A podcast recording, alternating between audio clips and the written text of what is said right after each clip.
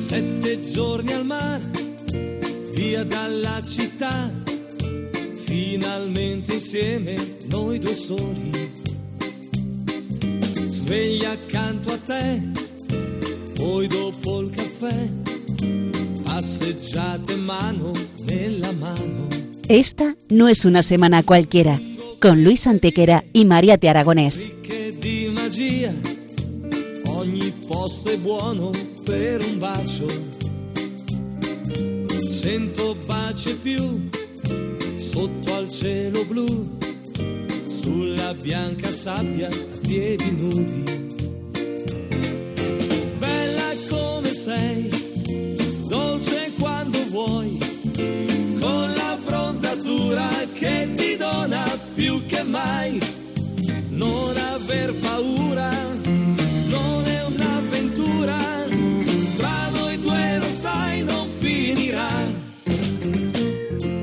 Hola a todos, bienvenidos una vez más al programa Esta no es una semana cualquiera en Radio María con un servidor de ustedes Luis Antequera y Mariate Aragonés. Y bien, Luis, ¿qué semana nos ocupa hoy? Hoy Mariate le damos un repaso a algunos de los hechos históricos ocurridos entre un 7 y un 13 de abril. Una semana que no es una semana cualquiera. Siete días, sette giorni, como dice nuestra sintonía, en los que han pasado a lo largo de la historia cosas que ni se imaginan nuestros oyentes, porque la historia es así, mejor y más fantástica que la más increíble de las fantasías. Comencemos pues. Pues vamos allá, pero hoy comienzas tú, Mariate.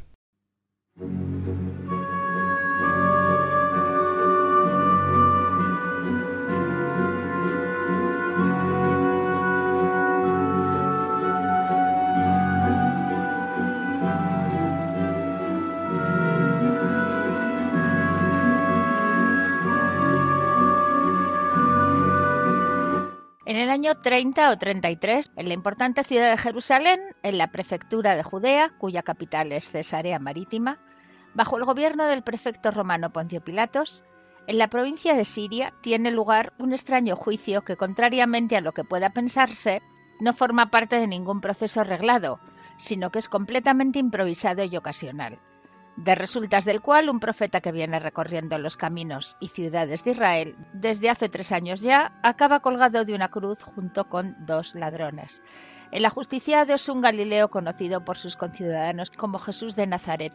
Su crucifixión producirá una convulsión en la historia del ser humano sin precedente alguno. Luis Antequera, mi marido y compañero en este programa, acaba de publicar el que es su séptimo libro, Crucifixión, Orígenes e Historia del Suplicio, que no puede ser más apropiado para las fechas que corren. Hoy le hacemos algunas preguntas. Una cosa, Luis, para empezar, ¿cuál es el origen de la crucifixión como tormento? Los primeros precedentes de la crucifixión que conocemos por las referencias que a ella hacen autores griegos y romanos se dan en los reinos existentes en el oriente asiático, persas, asirios. De ahí siempre hacia el Mediterráneo se extiende en dos direcciones. Al noroeste hacia Grecia, Alejandro Magno practicará múltiples crucifixiones y masivas, y al sudoeste hacia Cartago, en el norte de África. Es de los cartagineses de quienes aprenden los romanos, que la van a llevar, si se me permite la expresión, a su máximo esplendor. ¿Y cuándo dejó de aplicarse? En el ámbito del Imperio Romano, el emperador Constantino, el mismo que en 313 despenaliza el cristianismo mediante el edicto de Milán, la prohíbe, pero se ha seguido practicando en muchos ámbitos culturales diferentes, particularmente en dos. Primero, en el islámico. No tenemos que irnos muy lejos. Conocemos de crucifixiones masivas en el Califato de Córdoba, concretamente entre los años 850 y 859, y también en el Reino de Granada, las crucifixiones de judíos de 1066. Y segundo, en Japón, donde se practicaron muchas crucifixiones contra cristianos, precisamente como método ejemplarizante, como es el caso de los 26 mártires de Japón. De hecho, hasta una foto tenemos de un pobre desgraciado japonés crucificado a principios del siglo XX, un tal Sokichi, por haber matado a su amo. ¿La crucifixión con clavos fue una excepcionalidad de la de Cristo?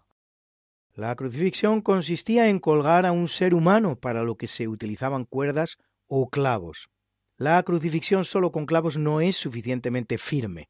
Un hombre no puede suspender de un árbol o de un poste adherido solo mediante clavos y en poco tiempo acabaría cayendo de la cruz. Esto quiere decir que en los casos en los que los crucificados eran clavados a la cruz, con toda probabilidad estarían también atados a ella, tal como se ve, de hecho, en la película La Pasión. Digamos que lo del clavo es un aditamento más a la crucifixión.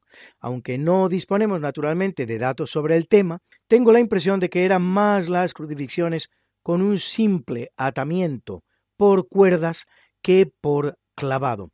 Al fin y al cabo, la finalidad primordial de una cruz y lo que la convierte en el más cruel de los tormentos es la larga duración de la pena, algo a lo que un clavo no colabora.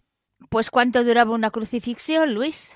Pues mira, Mariate, varios días. Tenemos incluso testimonio de una crucifixión que duró hasta nueve días. Se trata de un acta martirial de esas que escribían los cristianos, que describe la muerte en la cruz de un matrimonio que, para colmo, fue colocado el uno frente al otro para que contemplaran mutuamente las penalidades por las que pasaban. Nueve días nada menos. Normalmente las representaciones del Calvario presentan a los dos ladrones atados, no clavados. ¿Es una licencia artística para diferenciarlos de Cristo o realmente fue así? Lo más probable, Mariate, es que los ladrones sufrieran una crucifixión idéntica a la de Jesús. No veo razón para que su manera de colgar en la cruz fuera diferente a la de él. Creo, por lo tanto, que los ladrones fueron clavados, al igual que su compañero de condena. Por cierto, si sabemos que Jesús fue clavado a la cruz, no es porque ninguno, repito, ninguno de los evangelistas nos lo diga explícitamente, es por el episodio en el que los apóstoles informan a Tomás de que han visto a Jesús resucitado. Y este, Tomás, les responde, si no veo en sus manos la señal de los clavos, y no meto mi dedo en el agujero de los clavos, y no meto mi mano en su costado, no creeré. Juan 20:25. Por lo que sin duda no pasaron los ladrones es por el proceso anterior por el que sí pasó Jesús. Ellos simplemente eran unos delincuentes o rebeldes que habían atentado contra Roma y habían sido condenados a la cruz, mientras que Jesús es más bien un reo al que los propios judíos quieren condenar y por ello hubo de pasar por un rocambolesco proceso que se describe bien en los Evangelios, el cual terminó incluyendo por el contrario que los ladrones, una terrible flagelación. ¿En qué me baso para decir que la flagelación fue terrible? En una única pista, pero importantísima. A las tres horas de ser colgado a la cruz, solo tres horas, Jesús, que era un hombre sano, casi diríamos un arleta, que había recorrido miles y miles de kilómetros por las tierras palestinas, ya estaba muerto, mientras que los ladrones aún seguían con vida. Y lo habrían seguido por muchos días de no haberles sido quebradas las piernas. No olvidemos que el objetivo principal de la cruz y lo que la convierte en el peor de los tormentos es la larga duración del suplicio. ¿Y cargó Cristo con la cruz completa o solo con el palo horizontal? Lo primero que se ha de decir es que solo uno de los cuatro evangelistas, Juan, sostiene que Jesús cargó con la cruz. Juan, de hecho, ni siquiera menciona al Cireneo. Por lo tanto, Jesús cargó con la cruz desde el pretorio hasta el Gólgota. En los sinópticos, la cruz la carga directamente el Cireneo, desde el principio. En resumidas cuentas, la versión tan extendida según la cual Jesús porta la cruz un rato y al no poder continuar se la pasan al Cireneo no es evangélica. En los sinópticos no la porta nunca en Juan la porta en todo momento. En esto, dada la terrible paliza que Jesús recibe en la flagelación, veo más verosímil la versión sinóptica. Una cosa, Luis, ¿y cómo era la cruz de Jesús? Los evangelistas no nos dan la menor pista sobre cómo era la cruz que portaba Jesús. Es curioso, porque mientras sobre algunos aspectos de la pasión sí se muestran muy descriptivos, la simple, entre comillas, bofetada que recibe en la casa de Anás, nos revelan la colocación de las cruces, Jesús en el medio, Otros temas los despachan con diligencia inusitada, casi con urgencia. Y lo crucificaron, es lo único que nos dicen, sin explicar cómo lo clavan a la cruz, si en el suelo o con la cruz previamente alzada, qué forma tenía la cruz, si era alta o era baja, cómo alzan la cruz en el supuesto caso de que fuera clavado en el suelo lo que tal vez significa que tanto los judíos como los romanos a los que están dirigidos los evangelios estaban muy habituados a las crucifixiones y no era necesario explicarles cómo se producían. Ningún escritor explica lo que estima que el lector conoce sobradamente. Una prueba más, por otro lado, de que los evangelistas escriben para sus contemporáneos y da buena cuenta de la cercanía de los escritos con los hechos que relatan. El estípite, el palo vertical de la cruz que Jesús tiene que portar, debía de tener más de dos metros y medio de largo, entre metro setenta y metro ochenta de la estatura del reo, más unos cuarenta centímetros que alzaba del suelo, de lo que nos da buena cuenta la rama de la que hubo de servirse el soldado romano para darle de beber, Juan 19:29, más por lo menos otros cincuenta centímetros para hincarla en el suelo. Añádase a ello un patíbulo, palo horizontal, de entre metro y medio y dos metros de longitud. Y todo ello cruzado en el modo apropiado para darle forma de cruz. Algo así es difícil de transportar, pero no imposible. Eso sí, cuando el reo se halla en plena forma, no desde luego cuando ha recibido una paliza formidable como la recibida por Jesús en la flagelación, según hemos tenido ocasión de explicar. No veo imposible tampoco que Jesús solo portara el patíbulo, el palo horizontal, patíbulo que sería alzado in situ, en el propio Calvario, a un estípite previamente hincado en el suelo, tal como representa José de Rivera en su crucifixión de San Felipe. Pero lo único cierto es que los evangelistas no nos dan ninguna pista. ¿Colgó Jesús entonces de la cruz en el modo en que lo representa la abundante iconografía cristiana de la que disponemos?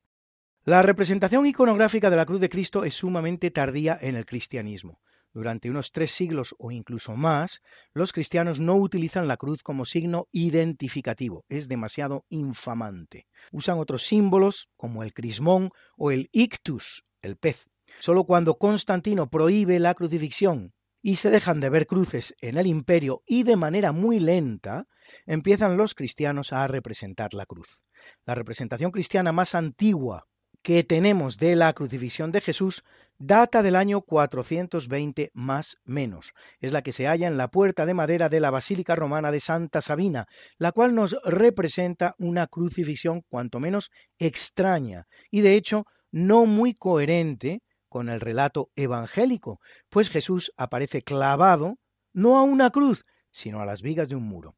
La iconografía cristiana de la cruz empieza, pues, a aparecer en el siglo V. No tiene por qué corresponderse con la realidad histórica, y sí con la realidad religiosa, teológica y pastoral del momento. Jesús aparece siempre cubierto, cosa improbable, debió de colgar desnudo de la cruz, con los brazos abiertos en una posición de acogida, de abrazo, que tampoco es necesariamente real. No olvidemos que la principal intención de la cruz es el escarnio, por lo que se solía crucificar en posiciones infamantes, ridículas incluso, en las que la propia posición del reo supusiera un motivo más de dolor y de incomodidad. Lo cierto, a modo de conclusión, es que una vez más los evangelistas no nos ofrecen pistas y hay terreno abundante para la especulación. Dado que podemos decir que Dios escogió su propia muerte, ¿por qué crees que escogió esta? La realidad es que el hecho de que Jesús acabara colgado en una cruz es un verdadero accidente de la historia y tiene que ver con un acontecimiento en el que no se ha puesto suficientemente el acento. Dicho hecho no es otro que la presencia de Poncio Pilatos en Jerusalén, porque la sede de Poncio Pilatos no era Jerusalén, era Cesarea Marítima, una ciudad volcada al mar, el gran puerto de Israel. Por encima de todas las cosas, a los romanos les interesaba el Mediterráneo. ¿Por qué se halla Poncio Pilatos en Jerusalén?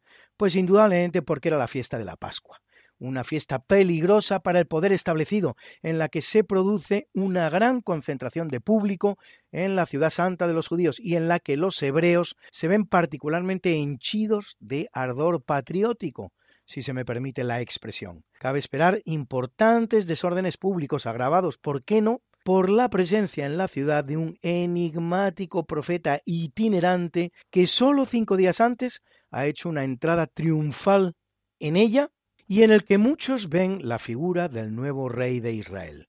Pues bien, si Poncio Pilatos no se hubiera hallado en Jerusalén, los judíos habrían resuelto las cosas a su manera, capturado, linchado y lapidado, sin juicio de ninguna clase, con las autoridades judías haciendo oídos sordos y ojos ciegos a lo ocurrido, sin implicarse en modo alguno. Tal habría sido el final de Jesús de Nazaret. Así iban a liquidar el expediente de la adúltera a la que Jesús salva solo unos días antes de su propia crucifixión. Y de hecho, en hasta dos ocasiones como poco, recogen los evangelios momentos en los que Jesús está a punto de ser lapidado o despeñado sumariamente, sin juicio alguno. Como Poncio Pilato se halla en Jerusalén, las cosas no se pueden hacer de esa manera. Es necesario hacer buena letra, entre otras cosas porque dada la situación de especial rebeldía de la provincia de Judea, los romanos han retirado a los judíos el llamado ius gladi, es decir, la potestad de aplicar la pena de muerte, una pena de muerte que practican cuando les viene en gana, pero no, claro está, cuando nada menos que el mismísimo Poncio Pilatos se halla en la ciudad. Nosotros no podemos dar muerte a nadie, le responden cínicamente los judíos al prefecto romano cuando éste, queriendo desentenderse de un caso que le incomoda profundamente, intenta devolver el expediente y propone a los judíos que juzguen al reo y lo condenen de acuerdo con su ley. Se reúne pues el Sanedrín, realiza una pantomima de juicio que apenas sirve para presentar la acusación ante la autoridad romana y dado que es esta la que finalmente condena, entonces la pena aplicable es la que establece el derecho romano. Una pena que aunque se aplicó también profusamente entre judíos y por judíos, no era propiamente judía, la cruz.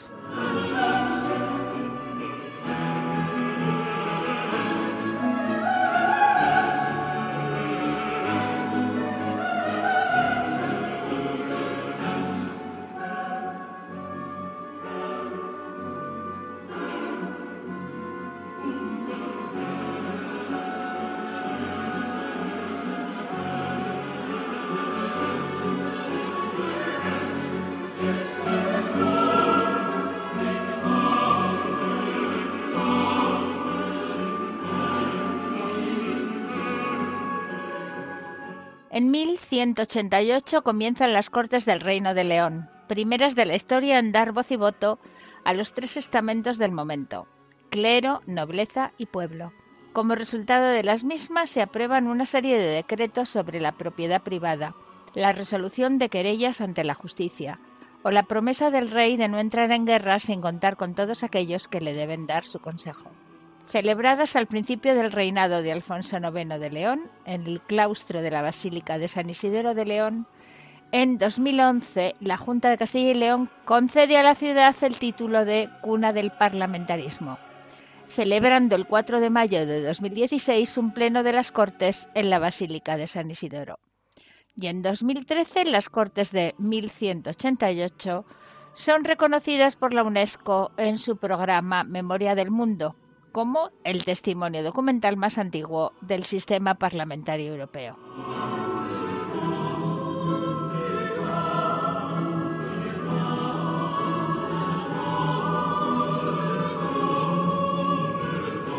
En el capítulo siempre fecundo de la conquista, colonización y evangelización de América por los españoles que va a permitir a los indígenas americanos el tránsito del neolítico al renacimiento en apenas dos generaciones, un tránsito que a los europeos había costado 7.000 enteros años, en 1521 la expedición española al mando de Fernando de Magallanes desembarca en la isla de Cebú, en el archipiélago que será bautizado como Filipinas y convierte al cristianismo al reyezuelo que la gobierna. Solo 20 días después, en la isla filipina de Mactán, durante un combate con los indígenas del cacique Lapu Lapu, Magallanes resultará muerto. Huérfana de liderazgo y tras haber perdido tres de las embarcaciones que habían iniciado la expedición, Gómez de Espinosa asume la jefatura desde la nao Trinidad, mientras que el guipuzcoano Juan Sebastián Elcano toma el mando de la Victoria. Se dirigen a las Islas Molucas, donde hacen cargamento de especias, pero la Trinidad de Espinosa se halla averiada y tiene que quedarse hasta que es apresada por los portugueses, verdaderos señores de las islas en aquel momento. El Cano, a bordo de la Victoria, sí zarpa hacia España, pero en lugar de hacerlo dando media vuelta para volver por la misma ruta por la que había llegado, toma una decisión en principio descabellada y decide seguir navegando hacia Occidente, entrando en aguas desconocidas para él y controladas por los portugueses, una decisión gracias a la cual consuma la primera circunvalación planetaria de la historia. Y en 1550, en Santa Fe de Bogotá, en una casona de la Plaza Mayor, tiene lugar la primera sesión de la Real Audiencia, máximo tribunal de la corona española en el virreinato de Nueva Granada haciendo posible todos ellos y muchos más tres siglos de pax hispana sin precedentes en la historia americana, la cual, una vez que España abandone el escenario, conocerá más de dos centenares de conflictos, tanto civiles como entre vecinos.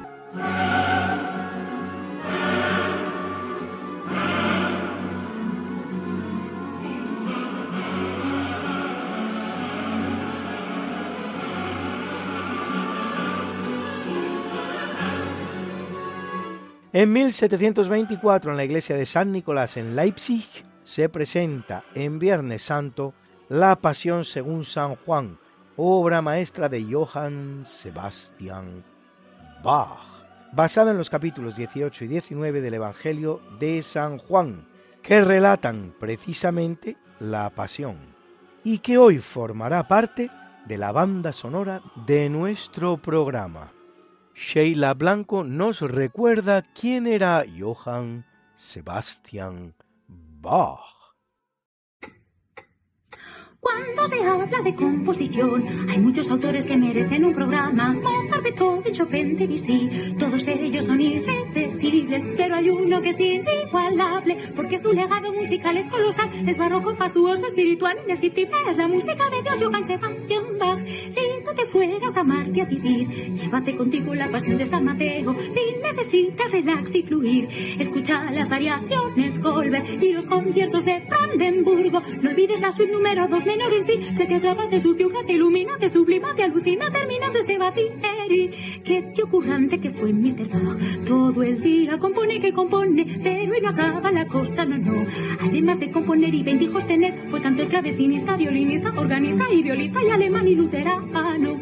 Pero lo más loco de su historia es que cuando murió J.S., su inmenso legado quedó sepultado y tuvo que llegar Félix Mendelssohn a hacer valer la obra de Juan Sebastián Bach y construir casi pero su reputación hace ya más de tres siglos nació y sus obras se escuchan cada día que ha hecho Bach con un buen Instagram. Si en el 17 hubiera habido internet, Bach tuiteando sus partitas más retweets que Rosalía y con su peluca blanca de youtuber. Si estás cansado del reggaetón, escucha Bach y con atención en sus corcheas y semicorcheas está la historia de nuestra humanidad. Pierdas el tiempo y vete a disfrutar si hubo alguna vez un Dios fue Juan Sebastián Bach.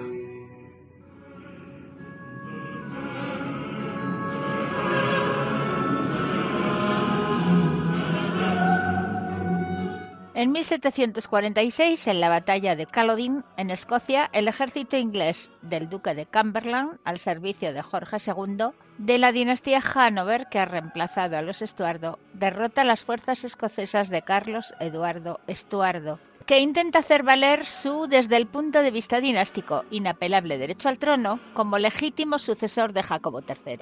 Aunque no de manera declarada, la guerra es también una manifestación más, la última eso sí, del larvado conflicto entre catolicismo y anglicanismo en que Inglaterra lleva sumida desde que en 1534 Enrique VIII, el luxoricida, rompiera con Roma. A Carlos Eduardo, llamado por los suyos Bonnie Prince, el bello príncipe, se refiere esta pegadiza canción escocesa que sin duda les va a sonar a ustedes. My Bonnie is over the ocean.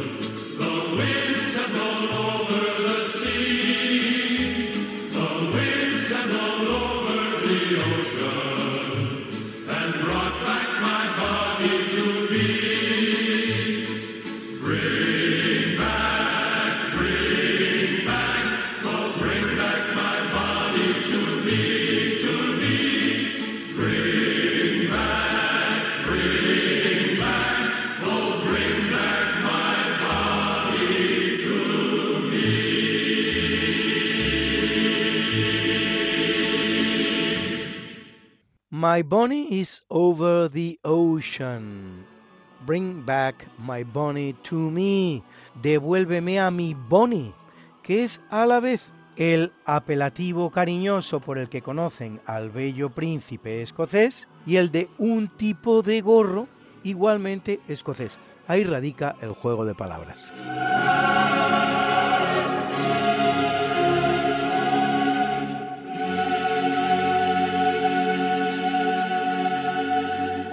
En 1902, cuatro años después de descubrir el elemento llamado radio, el matrimonio que forman Marie y Pierre Curie aíslan el cloruro de radio, sustancia altamente radioactiva, importante al contener radón, utilizado en tratamiento contra el cáncer. Un año después, el matrimonio Curie gana el Nobel de Física.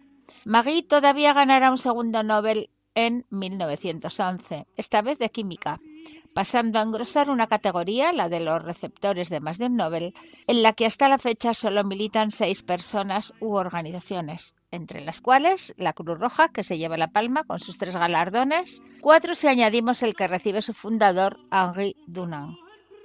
John Bardeen ganará el Nobel de Física en dos ocasiones, 1956 por su contribución a la radiotelefonía y 1972 por su teoría cuántica de los materiales superconductores. Linus Carl Pauling gana el de Química 1954 y el de la Paz 1962 por su labor contra la guerra nuclear. Frederick Sanger gana el de Química 1958 por sus trabajos sobre la insulina y el de medicina por sus contribuciones al estudio del ADN. Y Barry Sharpless gana dos de química, el de 2001 por su llamada química click y el de 2022 por poder probar la teoría que había postulado en 2001.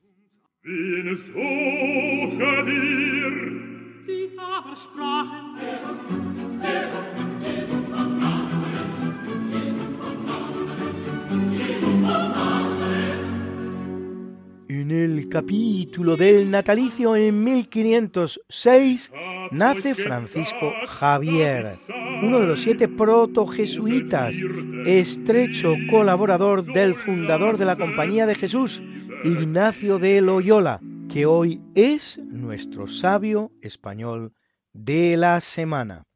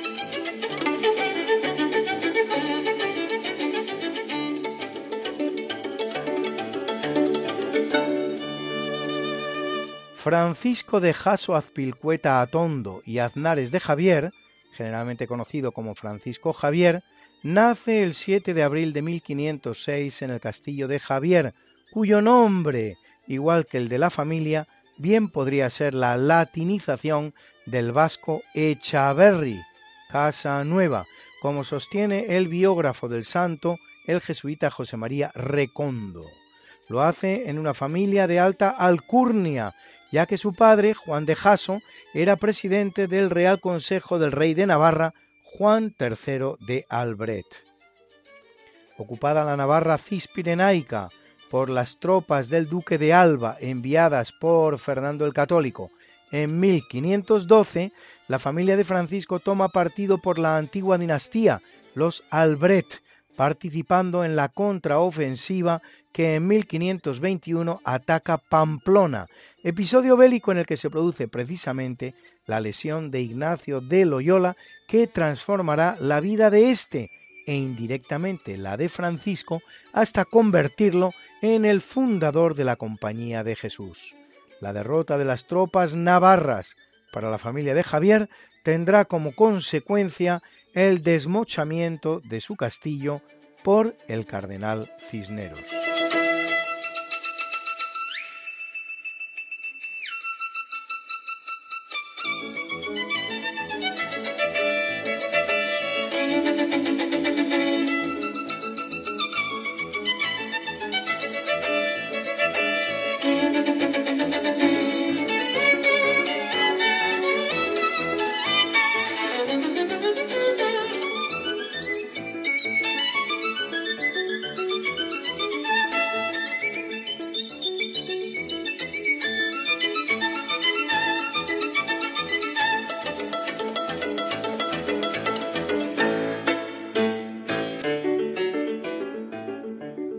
Francisco Javier estudiará en la Sorbona en París, donde conoce a Ignacio de Loyola y a otros cinco compañeros, Pedro Fabro, Alfonso Salmerón, Diego Laínez, Nicolás Bobadilla y el portugués Simão Rodríguez, con los que formará la Compañía de Jesús fundada por aquel. Ordenado sacerdote en Venecia en 1537, en 1541 parte para Asia desde Lisboa en calidad de legado pontificio en esas tierras de evangelización. Francisco Javier recorrerá entonces las tierras más remotas en África y Asia, Mozambique, Melinde, Socotora, Goa, Tuticorín, Trichendur, Monapar, Combuture, Molucas, en todas las cuales deja su sello en forma de incipientes y heroicas comunidades cristianas que aún perviven al día de hoy multiplicadas.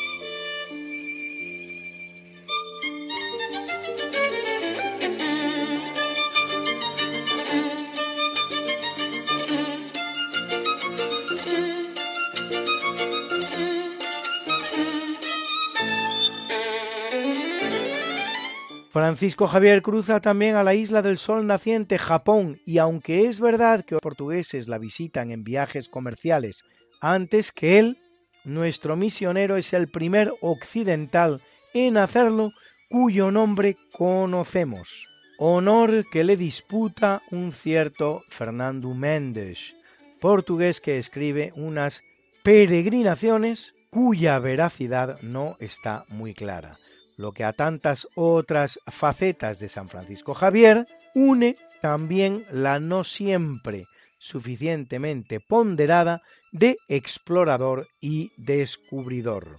De Japón, donde intenta sin conseguirlo visitar al emperador para convertirlo y donde deja también una incipiente comunidad católica, se vuelve a la India y de ahí a la China, viaje que aunque inicia no puede consumar por sorprenderle la muerte a la temprana edad de los 46 años, un mal día 3 de diciembre de 1552. Un episodio de su vida da carta cabal de la magnética personalidad del santo.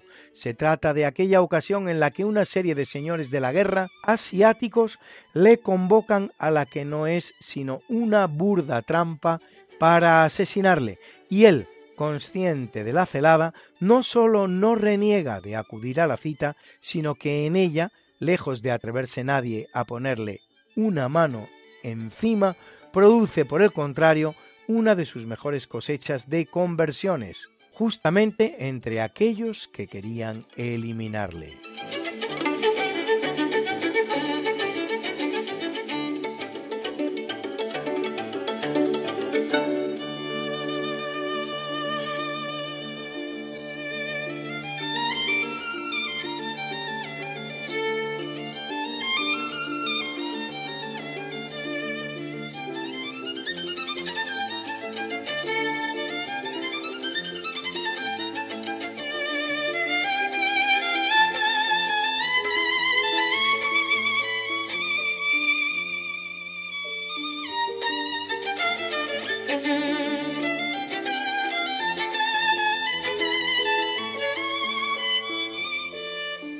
Francisco Javier es autor de una extensísima obra epistolar que ha llegado a nuestros días, así como de un pequeño catecismo en 1542, el Gran Catecismo en 1546 y las instrucciones para los catequistas de la Compañía de Jesús en 1545. Francisco Javier es canonizado el 12 de marzo de 1622 por el Papa Gregorio XV el mismo día en que lo son Teresa de Jesús, Isidro Labrador, Ignacio de Loyola y Felipe Neri. Ahí es nada. En ese día que algún cronista gracioso informa de que se canonizaron cuatro españoles y un santo. Se celebra su onomástica el 3 de diciembre, día de su muerte, y es patrono de varios lugares del mundo, su Navarra natal por descontado, si bien más allá de cualquier otro patronazgo, relumbra con luz especial el que ejerce sobre misiones y misioneros, nombramiento que debe al Papa Pío IX en 1927.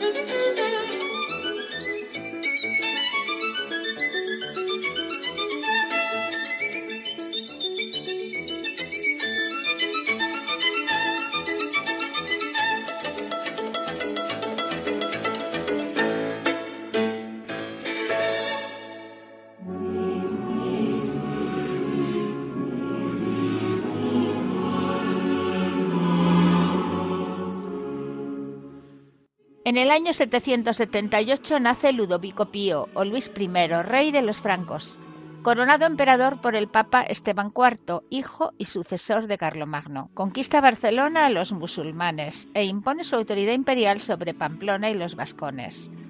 Debe su sobrenombre, Pío, al respeto que muestra en todo momento a la independencia papal y a los estados pontificios, limítrofes con los suyos. Las continuas disputas de sus hijos por la sucesión harán incurrir al naciente imperio en temprana decadencia. Una breve pausa musical muy apropiada a los tiempos en los que nos encontramos. Cargando con la quiso aliviarnos del gran peso que cuando no somos capaces de amarnos, cargando con la cruz quiso enseñarnos el camino de la vida cuando no somos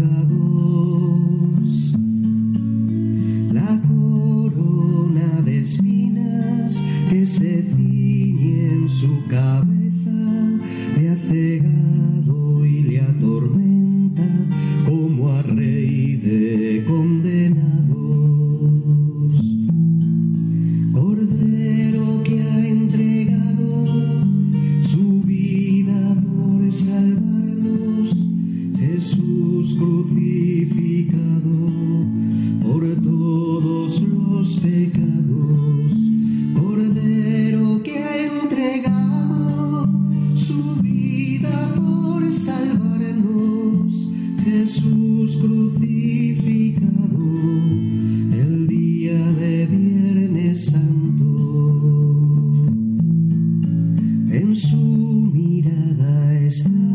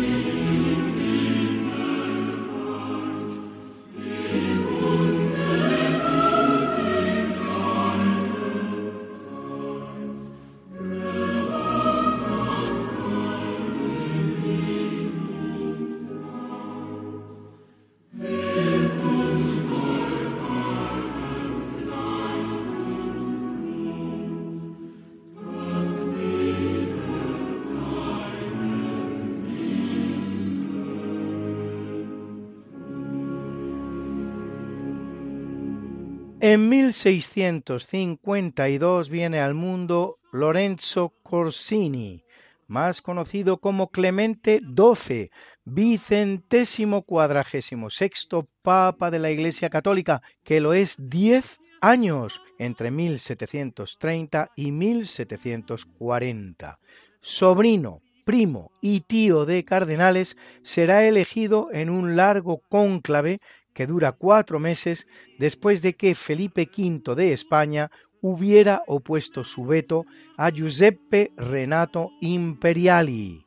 Restaura las finanzas vaticanas que Benedicto XIII había dejado en bancarrota, incluso condenando a diez años de cárcel al cardenal Coscia, responsable de las mismas.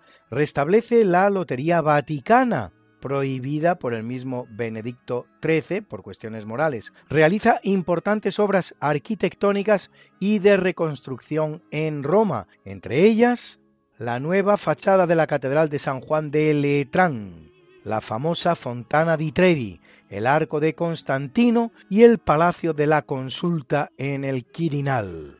Adquiere a la familia de impresores Rossi sus planchas calcográficas, unas 7.000, fondo con el que crea la calcografía camerale, luego Calcografía Nacional de Italia, famosa por sus planchas de Piranesi, y publica el primero de los 20 documentos papales que la Iglesia emite contra la masonería, la encíclica que lleva por título Ineminenti.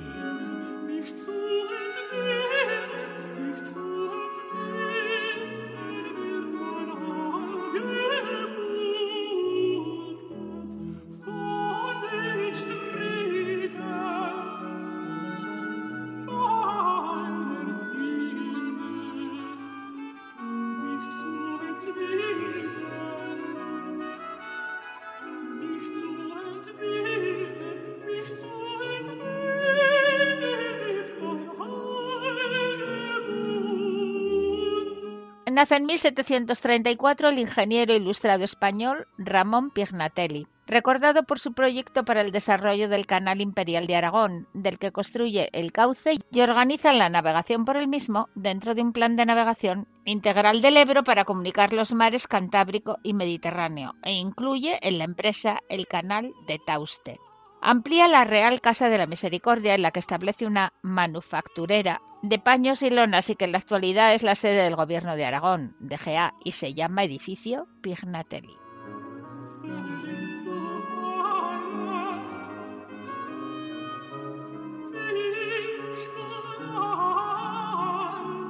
En el capítulo del obituario. Muere en el año 1588 el pintor renacentista italiano Paolo Cagliari, más conocido como el Veronés, autor de obras como La disputa con los doctores en el templo o La adoración de los Reyes Magos, ambas en el Museo del Prado, o de la completa decoración de la Villa Barbaro en Maser, a las afueras de Venecia, construida por el arquitecto Andrea Palladio.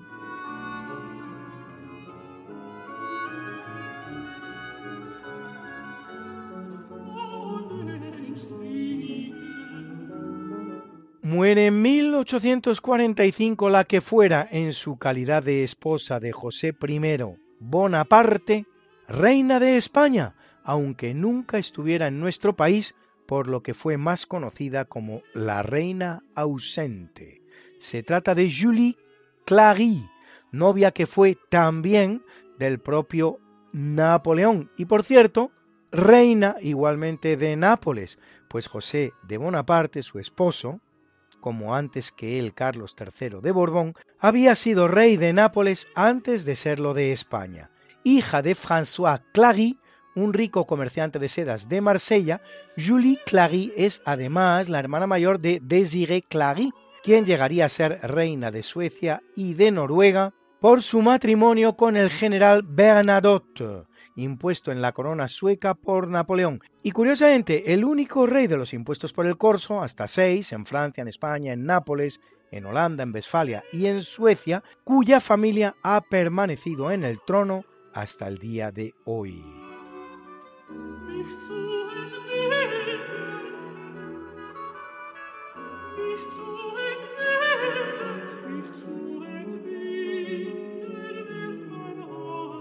Y hoy Alberto Hernández nos trae la figura de uno de esos grandes inventores españoles desconocidos como tantos. Mónico Sánchez Moreno nació en Piedrabuena en el año 1880. Era de familia muy pobre. Su padre se dedicaba a hacer tejas y su madre lavaba en el río para otras familias. De muy joven se fue a Madrid porque le gustaba mucho la electricidad, a estudiar ingeniería a pesar de que no tenía bachiller. Pero no pudo matricularse porque la universidad estaba cerrada por huelgas con lo cual hizo un curso que duró tres años a distancia en inglés de electricidad. Terminado este curso, se embarcó en 1903 a Estados Unidos y allí trabajando como delineante estudió la carrera de ingeniero eléctrico. Debió ser muy bueno, puesto que a poco terminé la carrera le contrató el mismo Thomas Edison.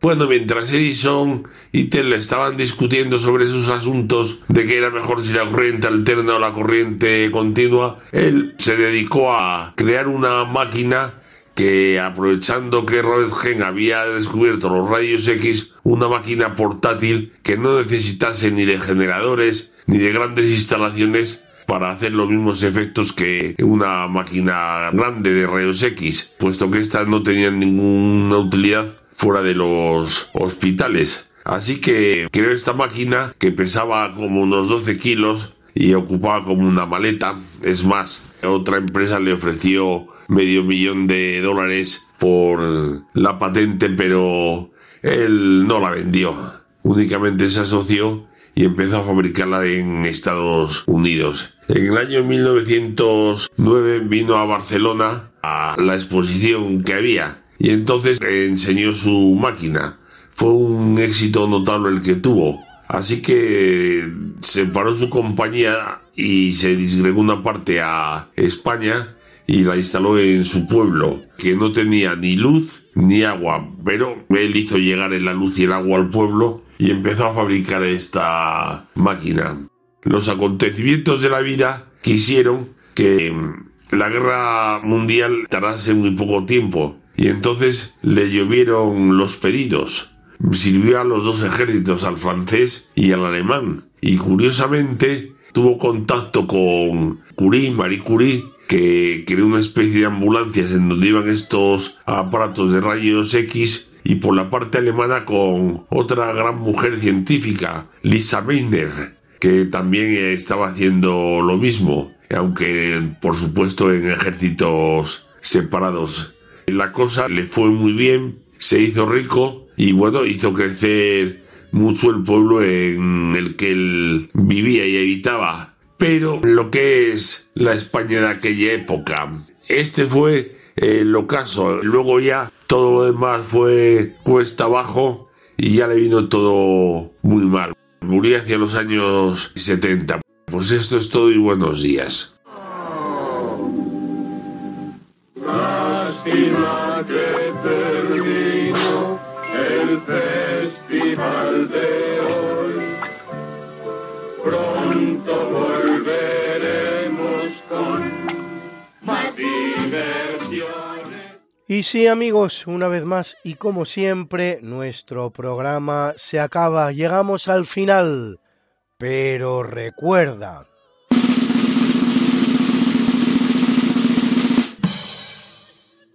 El hombre no tiene naturaleza, solo tiene historia. José Ortega y Gasset, el gran filósofo español del siglo XX, autor de obras como España invertebrada o La rebelión de las masas, fundador de la revista de Occidente, uno de tantos intelectuales españoles que acogió con agrado el experimento de la Segunda República para terminar reconociendo con tristeza no es esto, no es esto, fundador de hecho de la agrupación al servicio de la República, con la que será diputado en Cortes, miembro de la Real Academia de Ciencias Morales y Políticas y de la Real Academia Flamenca de Ciencias y Artes de Bélgica.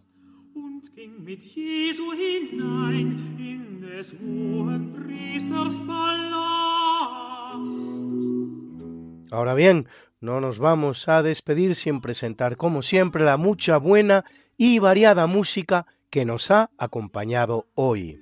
Y hoy en la banda sonora del programa hemos tenido La Pasión según San Juan de Johann Sebastian Bach. Era el coro de cámara de los Países Bajos y la orquesta del siglo XVIII, dirigidos por Franz Bruggen. Sheila Blanco nos ha explicado quién es Johann Sebastian Bach. Y hemos escuchado también dos bonitas canciones, My Bonnie is Over the Ocean, un anónimo, en la versión que hacía Mitch Miller, y también ese delicado tema Cargando con la Cruz, compuesto e interpretado por Vicente Castellanos. Y por supuesto nuestro Pablo Sarasate con su zapateado, como cada vez que tenemos un sabio español, y naturalmente Omar Lambertini con esa sintonía de nuestro programa Set the Journey tan querida por todos ustedes.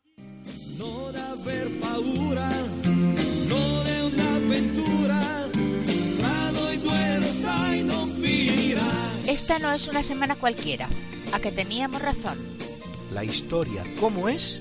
Y no como nos gustaría que fuera.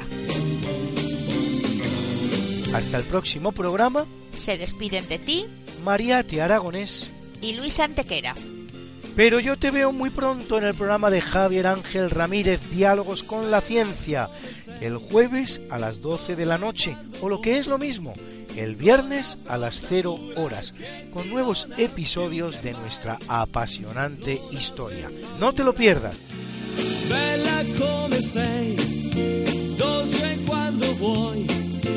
con la dona mai.